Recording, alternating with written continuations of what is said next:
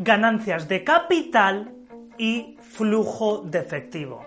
Son conceptos completamente diferentes y los potenciadores lo tenemos que tener claro.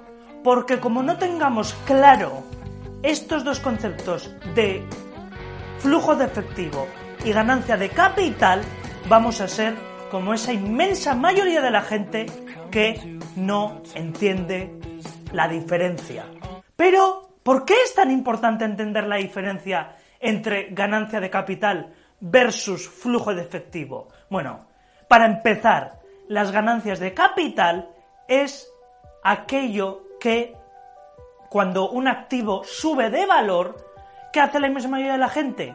Vende el activo. Vende el activo ¿por qué? Porque ha subido de valor, entonces lo venden y ¿qué ocurre?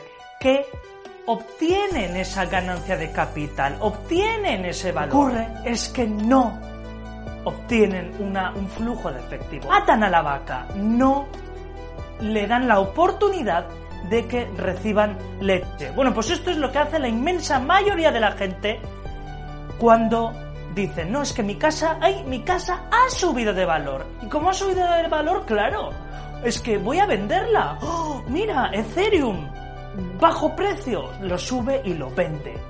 Bueno, pues todo eso que no te engañen, que no nos engañen a los potenciadores. No es un flujo de efectivo, no es eh, ese dinero que te entra y que es una renta constante. No, no, no, no. Es ganancia de capital. ¿Y qué ocurre? Que para conseguir la libertad financiera es totalmente imposible conseguir la libertad financiera mediante ganancia de capital. Esto es, hace falta que los ingresos sean más altos que los gastos. Entonces, ¿qué ocurre? Que los activos, y ya te estoy explicando eh, el flujo de efectivo, los ingresos tienen que venir de esos activos que generan un flujo de efectivo. Así, ¿qué va a ocurrir? Que cuando superen esos gastos, se va a alcanzar la libertad financiera. Por eso, no hace falta ser millonario, no hace falta pues como esos que, compran lotería y luego la venden y se creen que ya son ricos, ¿no? No, no, no, no. La verdadera riqueza es conseguir la libertad financiera. Y para eso no hace falta millones. Para eso no hace falta tener un imperio, ah, un imperio de, de, que he vendido esta casa y tengo mm, un millón de euros ahorros en el banco. Pues adivina qué, la inmensa mayoría de que les, que les tocaron la lotería perdieron toda su riqueza al cabo de tres años. Te hablo de gente que era pobre, que le tocó la lotería y que no eran cifras mínimas. Esto es, eran cifras por valor de 5 millones de euros. Bueno, pues la inmensa mayoría de ellos ahora están viviendo de la seguridad social. Entonces, ¿qué ocurre? Que mientras los borreguiles esperan a que el oro de, el precio del oro suba, el precio de Ethereum suba, el precio de Bitcoin, para luego venderlo, eso no va, no va, no va a pasar nada. Y además, lo que más se graba son estas ganancias de capital. Esto es, ¿eh? ¿qué hizo la inmensa mayoría de gente en las hipotecas subprime? Pues usaban sus casas como cajero automático. Esto es, pedían deudas de tarjeta de crédito respaldadas en sus casas y como se creían que estas iban a subir definitivamente, la burbuja explotó y la inmensa mayoría de la gente se quedó sin casa. Eh, se quedó sin casa y en la pobreza, en la pobreza más absoluta. Bueno, pues ¿qué ocurre? Que el, eh, el único lucro de las ganancias de capital solo son el truco de dos casas, dos casas se cambian por un hotel rojo. Esto es, las ganancias de capital están bien para aquello que se quiere conseguir un flujo de efectivo mayor. Esto es, vendo dos casas que tengo y obtengo un negocio que me, que me da mayores retornos. Entonces, ¿qué ocurre? Que eh, un factor clave de la ganancia de capital es el vender. Esto es, siempre tiene que haber una venta. Si no hay una venta, no es ganancia de capital. Bueno, pues estas son las ganancias de capital. En cambio, el flujo de efectivo, ¿qué es? el flujo de efectivo es ordeñar a la vaca. ¿eh? Ordeñar a la vaca para que dé leche. ¿Por qué? Porque eh, esa leche es ese flujo de efectivo que sale después de pagar los gastos, después de pagar esos impuestos, cuando hay un flujo de efectivo positivo. Esto es, imagínate que compras una casa mediante deuda. Pides un préstamo al banco, compras una casa y la pones en alquiler. Bueno, pues después de pagar el IBI, el IVA, que se graba el 21%, eh, después de pagar ciertos gastos, bueno, pues el flujo de efectivo positivo que te queda es lo que lo que es la leche, lo que es la leche al ordeñar la vaca. Entonces, ¿qué ocurre? Que esta, esta ordeñación no está grabada. Esto es, no está grabada al 100%, sino que hay unas deducciones. No hay unas deducciones y la mayoría que se graba es el IVA. Y además, ¿qué ocurre? Que si pides un préstamo, la mayoría de préstamos para alquilar estas casas suelen ser pues suelen estar libres de impuestos.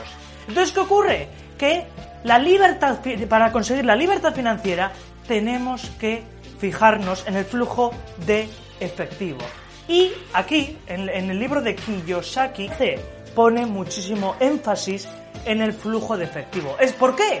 Pues porque la libertad financiera, como bien te he dicho, no consiste en, tener un millón de euros. Ahora, ya he conseguido un millón de euros y ahora me voy a, a gastarlo en un barco. No. La libertad financiera se sostiene en conseguir unos activos que te den flujo de efectivo. Y por eso, en el vídeo dedicado al oro, a la plata, ya te dije que no puedes tener el 100% de tu portafolio en Bitcoin. ¿Qué ocurre eh, con, la plata y con el oro? Que no es una, un mecanismo, un activo para ganar dinero, no te va a dar un cash flow.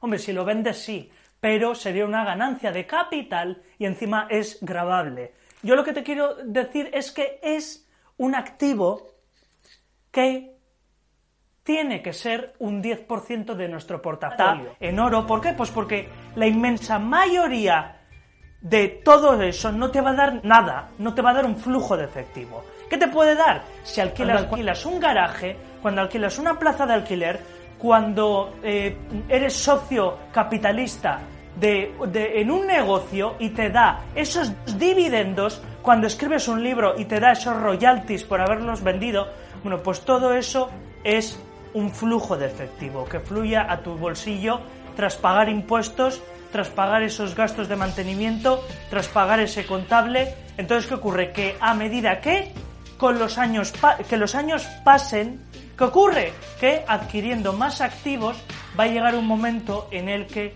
los eh, va a superar los gastos y ya esos activos ya están trabajando por ti y no te vas a tener que dedicar a trabajar para alguien más.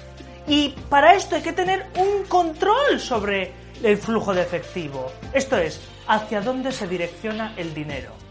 Por eso, esas vidas de Instagramers, esas vidas de barcos, de ir a esquiar a la estación de nieve, a, eh, pues qué te diré, ese iPhone 13 Pro, eso no significa que, que sean ricos. No, la verdadera riqueza se sustenta en cuánto flujo de efectivo te está viniendo de esos activos, ¿cuánto dinero para que eh, supere esos gastos totales y para que quedes libre, fuera de la carrera de la rata? Como bien nos dice Kiyosaki en su, en su, en su juego de mesa Cash Flow, que mira, fíjate, lo tengo ahí.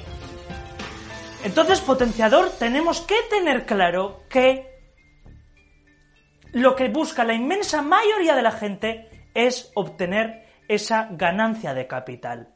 Obtener es que mi casa suba de precio, que Bitcoin alcance cierta cantidad, que el oro estalle. ¿Para qué? Para venderlo, conseguir más dinero, comprar ese barco e ir de ricos. Recuerda que lo más importante no es cuánto dinero obtienes al principio, sino qué conocimientos adquieres, porque esos conocimientos van a hacer que puedas seguir avanzando hacia la libertad financiera potenciadora. Así que los potenciadores vamos a tener ese, enfoque direccionado hacia el flujo de efectivo. Potenciador, potenciadora, en tu segunda vida no puedes eh, vivir de apariencias. No puedes tener 20 años, estar en la, en la universidad y endeudarte para comprar un BMW para que te miren las chicas. No. Riqueza real. Esto es, voy a empezar a tejer esos activos que me den ese flujo de efectivo. ¿Por qué? Pues porque me tengo que hacer cargo de mí, me tengo que hacer cargo de mi situación financiera. Porque no quiero ser como uno de esos borreguiles, ¡ah! estoy disfrutando a los 20 años, a los 30, y luego eres pobre. Y luego tienes que vivir de las ayudas sociales. Pues no, vamos a coger nuestra vida y la vamos a hacer grande. Y eso va a venir con el control de nuestra situación financiera y cogiendo y haciéndola grande. Potenciador, potenciadora, suscríbete, activa la campanita de notificaciones, dale like, si te ha gustado, compártelo con esas personas que son borreguiles y que sabes que necesitan escuchar este mensaje y puedes donarme un café en Buy Me a Coffee. Y ya sabes que en tu segunda vida, mira, no, mira, no. Si vas a estar con tonterías de mediocres, oye, ve- vete, quita el, que no te suscribas y oye, puedes irte pues a ser borreguín. Pero si eres potenciador, suscríbete y vamos a nuestra a la potenciación integral y sinérgica. Potenciador, potenciadora, en tu segunda vida no te puedes andar con tonterías de mediocres. Un fuerte abrazo.